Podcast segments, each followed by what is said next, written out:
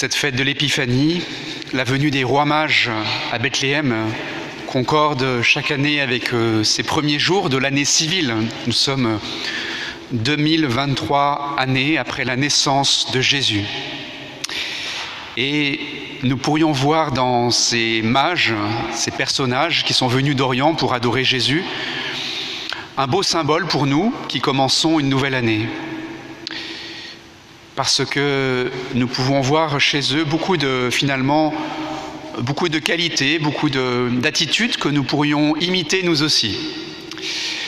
Chacun de nous a une vie particulière euh, et finalement chacune de nos vies est unique dans l'histoire du monde. Donc nous avons un itinéraire singulier, chacun, nous avons une destinée particulière, mais nous pouvons euh, regarder comment les mages peuvent peut-être euh, nous éclairer les uns et les autres pour euh, au moins pour vivre cette année. Parce que le début de l'année c'est toujours le moment de nous dire alors quel chemin vais-je suivre cette année? Voyez, ils sont partis, ces, mages qui étaient des, des, scientifiques qui étudiaient les astres, ils sont partis d'Orient et sont arrivés en Palestine, à Jérusalem, finalement à Bethléem pour adorer ce petit enfant dans une étable. Ils ont dû être bien surpris. Peut-être qu'ils s'étaient fait des idées sur ce qu'ils allaient trouver et ils ont sûrement euh, dû voir quelque chose qu'ils n'avaient pas imaginé. Et je trouve que dans la période où nous vivons, euh, nous avons besoin de prendre un certain nombre d'exemples sur les rois mages. Je trouve qu'ils sont un bon équilibre, par exemple, entre la science et la foi, puisque c'était des grands scientifiques. Et donc, euh, nous avons besoin dans notre société de rapprocher un peu la raison et la foi. En gros, il y a les, croyants et les incroyants, il y a les scientifiques d'un côté, les théologiens de l'autre, et nous pouvons voir que ces hommes qui étaient des scientifiques sont venus prendre la lumière de la foi qui était contenue dans la Bible, puisque à Jérusalem, le roi Hérode va consulter les scribes, les docteurs de la loi, pour savoir ce qui était écrit dans les Écritures au sujet de la venue du Messie. Alors je dirais que si nous sommes croyants, nous pourrions nous dire que nous avons besoin aussi de faire preuve euh, de, réflexion, d'intelligence, de, compréhension du monde, parce que parfois on pourrait tomber dans le fidéisme et ne se fier qu'à notre foi, et Dieu nous a donné aussi cette intelligence pour chercher à comprendre. Et nous pourrions encourager les non-croyants à faire preuve d'un peu d'audace dans la foi, à oser penser qu'il y a autre chose au-delà de ce qui est raisonnable et de ce qui est compréhensible. Parce que il y a des secrets dans la vie qui ne se révèlent qu'au-delà de ce qui est compréhensible et raisonnable. Il faut faire un petit peu ce pas dans la foi, de dire Seigneur, je ne comprends pas tout dans ma vie, dans le monde, mais je fais confiance. Je sens qu'il y a un mystère dans la vie. Il y a le mystère de Dieu, mais il y a les mystères de la vie. Et chacun de nous, nous sommes un peu un mystère. Nous n'avons jamais fini de comprendre qui nous sommes, où nous allons. Donc, nous pourrions essayer d'harmoniser la raison et la foi. Et euh, nous pourrions aussi essayer d'harmoniser toutes sortes de, euh, finalement, de, valeurs dans la vie qui semblent opposées. Vous voyez, par exemple, dans cet évangile, il y a le dynamisme avec lequel les rois mages se sont mis en route, et il y a le statisme, l'immobilité des habitants de Jérusalem. C'est un peu incroyable quand même, parce que les rois mages, ils sont venus d'Orient, ils ont fait peut-être, je ne sais pas, 1000 kilomètres pour venir jusqu'à Bethléem, alors qu'ils n'étaient même pas du peuple hébreu, et ils arrivent à Jérusalem, où tout le monde s'agite en se disant Ah, il y a un roi qui est né, et personne ne se déplace pour aller jusqu'à Bethléem, sauf les rois mages. Nous aussi, dans notre vie, nous devrions nous demander si nous ne sommes pas un peu à contre-temps, souvent, des moments où il faut se bouger un peu, se mettre en mouvement, et d'autres moments où il faut, il faut rester à notre place, prendre le temps de, de rester où nous sommes. Et je trouve que souvent nous sommes, nous sommes en train de bouger quand il faudrait rester patiemment où nous sommes, et nous ne bougeons pas quand il faudrait nous bouger. Donc je trouve que hum, nous avons un bel exemple là de, ben de, de, de cette audace avec laquelle les rois mages se sont mis en route. Ils n'ont pas eu peur de quitter un peu leur certitude et leur pays pour euh, se mettre en route.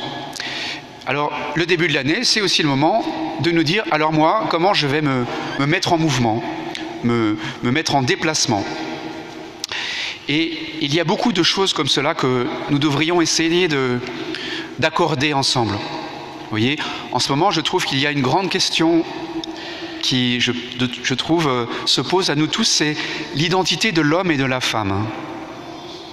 Et beaucoup de personnes se questionnent, beaucoup même de jeunes et d'enfants, qu'on pousse même dans des retranchements pour essayer de, se demander quelle est leur orientation et est-ce qu'il n'y aurait pas vraiment lieu de prendre le temps de retrouver comment harmoniser l'intelligence féminine et masculine Est-ce qu'il n'y a pas lieu de, vraiment prendre à, bras le corps cette question sans vouloir toujours opposer les choses, mais savoir découvrir que, comme nous le dit le premier livre de la, de, de la Bible dans la Genèse, il les créa hommes et femmes, différents mais complémentaires.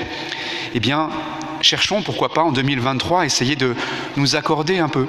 Messieurs, est-ce que nous ne pourrions pas essayer de, de comprendre un peu plus la manière dont les femmes regardent le monde Et mesdames, peut-être aussi être peut-être un peu plus patiente pour vous dire que les hommes fonctionnent autrement et, et peut-être accueillir mutuellement notre manière de voir le monde. Il y aurait tant de choses comme cela. Je pense en ce moment à ce conflit en Ukraine. Et je pense à ces, ces siècles passés où il y a eu, bien sûr, certes, des conflits, mais aussi des périodes où on, a su, de différentes manières, harmoniser l'esprit oriental et occidental, l'Europe de l'Est et l'Europe de l'Ouest. Et euh, par exemple, il y a tant de, de génies musicaux, de tant de génies littéraires, euh, picturales qui, ont, qui sont jaillis, par exemple, du monde russe. Et euh, régulièrement, le dimanche, nous chantons, pas aujourd'hui, mais nous chantons souvent le Notre Père de Rimsky-Korsakov. Et nous contemplons l'icône de la Trinité de Roublev. Et il faudrait que nous sachions faire preuve, je pense, dans notre monde de diplomatie, de compréhension les uns à l'égard des autres. Vous voyez comment ces mages qui venaient d'Orient se sont déplacés et sont allés à la rencontre d'un monde nouveau, différent. Eh bien, nous, nous avons besoin aussi d'aller vers les autres, de prendre le temps de les connaître. Vous voyez, la véritable intelligence, ce n'est pas une intelligence froide, c'est une intelligence du cœur. J'aime bien rappeler la double étymologie du mot intelligence. Dans, il semble quand, quand on consulte les, dictionnaires étymologiques qu'il y ait deux étymologies possibles pour ce mot. Je trouve qu'elles sont utiles pour nous.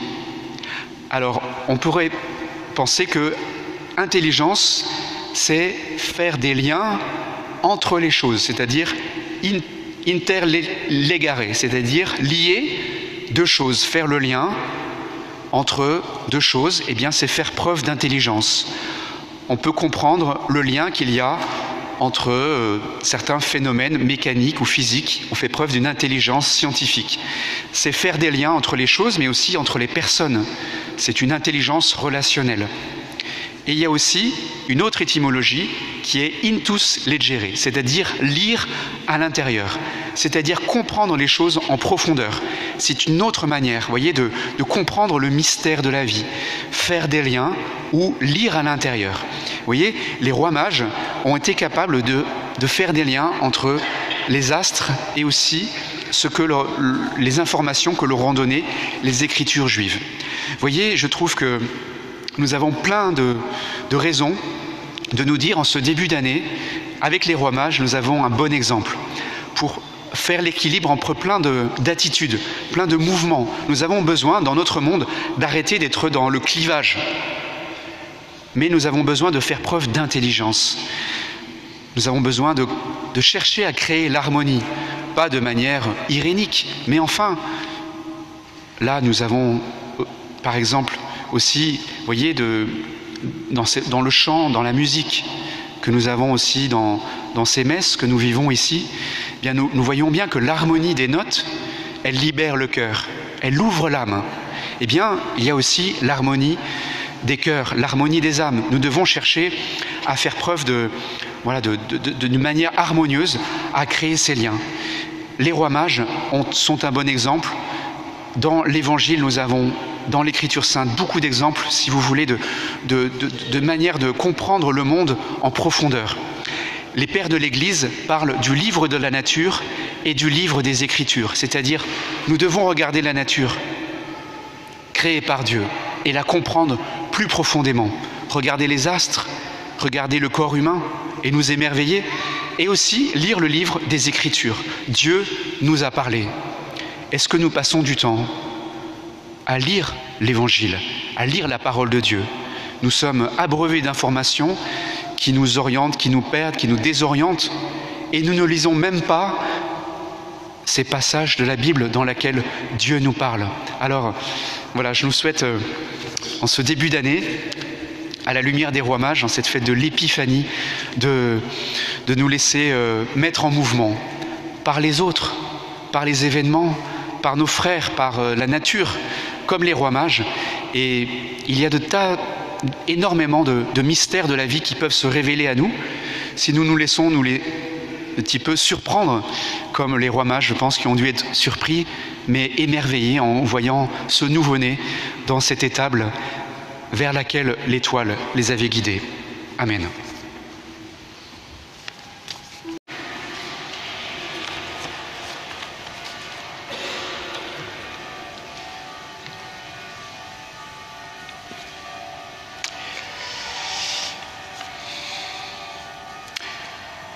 Nous pouvons voir euh, ce dimanche dans l'Évangile que, comme un certain nombre d'autres paroles de la messe, elles proviennent de passages de l'Écriture. Aujourd'hui, nous, avons ce- cette phrase de Jean-Baptiste qui désigne Jésus, Voici l'agneau de Dieu qui enlève le péché du monde, une parole que le prêtre redit à chaque messe en montrant l'hostie avant la communion. Voici l'agneau de Dieu qui enlève le péché du monde. Et nous pouvons donc nous- peut-être nous imprégner d'autant plus de cette parole aujourd'hui au moment où nous allons l'entendre euh, lorsque l'hostie sera élevée devant nos yeux, nous rendre compte que nous allons communier à celui qui enlève le péché du monde. Et celui-ci, Jésus, qui est désigné ainsi par Jean-Baptiste, les lectures euh, nous, nous montrent qu'il était déjà annoncé par euh, le prophète Isaïe, que nous avons entendu dans la première lecture. Et les lectures de ce dimanche, elles euh, nous, invitent à, redécouvrir de quelle manière Jésus met en amont le peuple d'Israël, ont été choisis par Dieu, choisis par Dieu pour communiquer son salut. Et euh, c'est une question importante parce que récemment j'entendais quelqu'un me dire mais bon euh, pourquoi Dieu serait-il plus dans une église? Pourquoi serait-il plus présent en Jésus? Pourquoi aurait-il choisi un peuple et pas les autres? Tout cela n'est pas très cohérent. Si Dieu est Dieu, finalement, il adresse euh, sa bienveillance à l'égard de tous les hommes et il n'en choisit pas plus quelques-uns que d'autres. Or, euh, justement, les lectures de ce dimanche nous permettent de, redécouvrir ce mystère de l'élection non pas euh, l'é- l'élection d'un président, d'un député, d'un maire, mais l'élection par laquelle Dieu choisit dans l'histoire de l'humanité un peuple plutôt qu'un autre. Et c'est une question importante parce qu'elle traverse toute l'histoire de la Bible. Et le prophète Isaïe ce dimanche, dans la lecture, nous, livre un, beau texte euh, dans ce chapitre 49e euh, autour de, de- de cette figure du serviteur. Tu es mon serviteur Israël. En toi je manifesterai ma splendeur. Et maintenant, répond le serviteur, maintenant le Seigneur parle, lui qui m'a façonné dès le sein de ma mère, pour que je sois son serviteur. Oui, j'ai de la valeur aux yeux du Seigneur. C'est mon Dieu qui est ma force. Et la lecture se termine par ces mots. C'est trop peu que tu sois mon serviteur pour relever les tribus de Jacob, ramener les rescapés d'Israël. Je fais de toi la lumière des nations pour que mon salut parvienne jusqu'aux extrémités de la terre. Dans ces quelques mots, nous avons la réponse à la question que je posais tout à l'heure, c'est-à-dire que la destinée du choix de Dieu n'est pas, bien sûr, de ne s'adresser qu'à quelques-uns et d'oublier les autres. Il est de s'adresser à quelques-uns pour rejoindre les autres.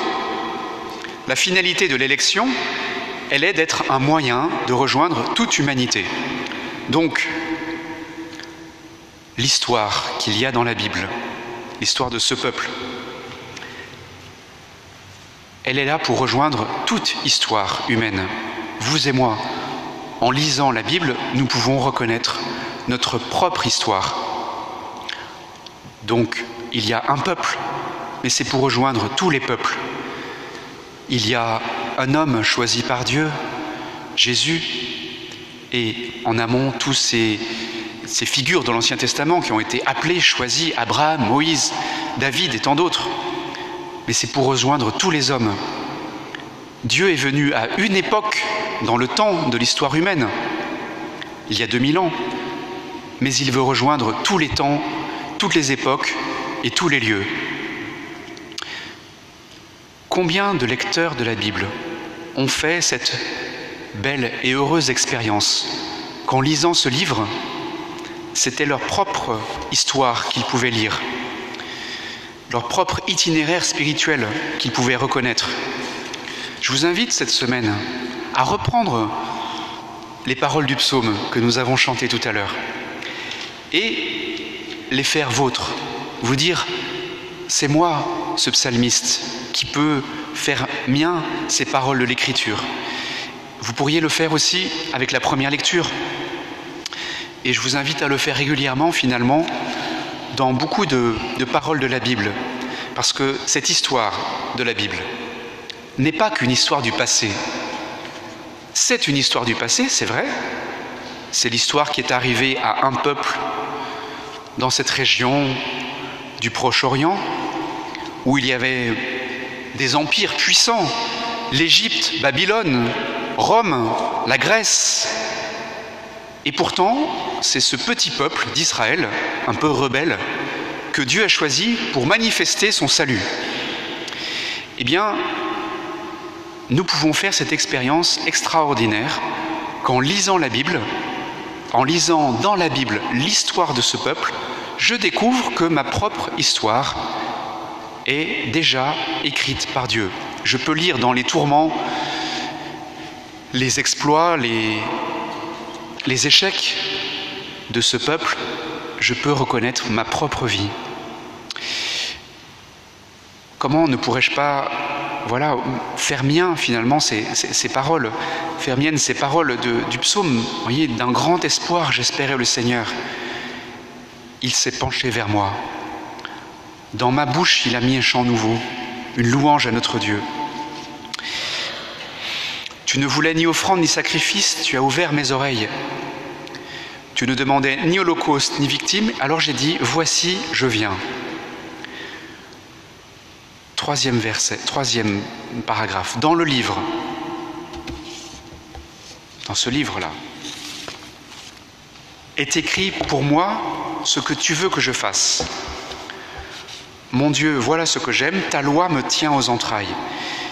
Voyez, tous ces versets de psaume, je vous invite à les dire, à les, dire à haute voix même, en vous mettant vraiment à la place de cette personne, cette première personne du, singulier, du psalmiste.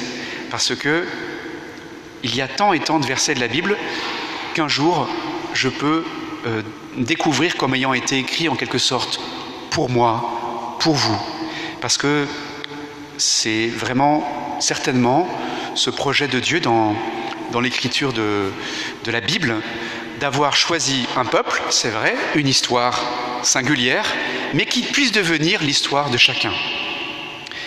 On peut le voir d'ailleurs dans une anecdote linguistique, car vous savez que la Bible a été écrite en hébreu pour l'Ancien Testament, vous le savez, et vous le savez aussi, ou pas, je ne sais pas, pour le Nouveau Testament en grec. Alors, peut-être que c'est un détail, mais ça n'en est pas un. Parce que la langue hébraïque, c'était la langue du peuple hébreu. Et euh, elle était exclusivement, finalement, lue, cette Bible, ces rouleaux de la Torah, par euh, les hébraïsants. Et Jésus, qui est le Messie du peuple juif, est mort pour tous les hommes. Eh bien, les apôtres qui ont écrit le Nouveau Testament se sont dit, on ne va pas écrire le Nouveau Testament en hébreu. On va l'écrire dans la langue que tous les hommes vont pouvoir lire, c'est-à-dire l'anglais de l'époque, et c'était le grec. Puisque quelque temps avant les Romains, Alexandre le Grand avait conquis tout l'empire euh, autour de la Méditerranée jusqu'à l'Inde, puisque vous savez que le soleil ne se couchait pas sur l'empire d'Alexandre le Grand. Eh bien, cette langue grecque, elle est restée la langue culturelle et économique de, tous les pays du, Proche-Orient, du Moyen-Orient, de l'Europe de l'époque. Et donc, il fallait écrire en grec, en grec si on voulait, on veut dire, écrire un best-seller et on va avoir des chances d'être lu par tout le monde. Eh bien, vous voyez, c'est le tournant dont je vous parle. Dans la Bible, vous avez ce tournant qui s'est opéré entre l'Ancien et le Nouveau Testament, entre l'élection du peuple Israël et l'ouverture du salut à toutes les nations, parce que désormais, tout homme peut se dire, ce Jésus-là, ce n'est pas que le Messie du peuple hébreu, mais c'est aussi mon Sauveur je peux me reconnaître. Et à partir de ce moment-là, vous le savez, pour être sauvé, il n'y a plus forcément besoin d'être fils d'Abraham, de faire partie du peuple élu, d'avoir la circoncision, toutes les lois alimentaires du peuple hébreu, mais il suffisait de reconnaître en Jésus son Sauveur. Eh bien, frères et sœurs, voilà, dans ce début d'année, dans ces textes, nous pouvons voir une invitation à, à faire nôtre cette histoire parce que c'est aussi votre histoire, mon histoire, à faire vôtre ce livre qui n'est pas qu'un livre du passé, qui est un livre dans lequel tout homme de tous les temps, de tout temps, peut se dire Dieu me parle à moi, quelle que soit mon histoire, mon peuple, ma langue, je peux me dire Dieu est en train de me dire à moi aussi qu'est-ce qu'il veut me révéler de ma propre histoire, de ma propre destinée, parce que c'est justement cette alchimie de la Bible elle n'est là à la fois pour nous parler de l'histoire du passé, mais aussi pour nous rejoindre aujourd'hui.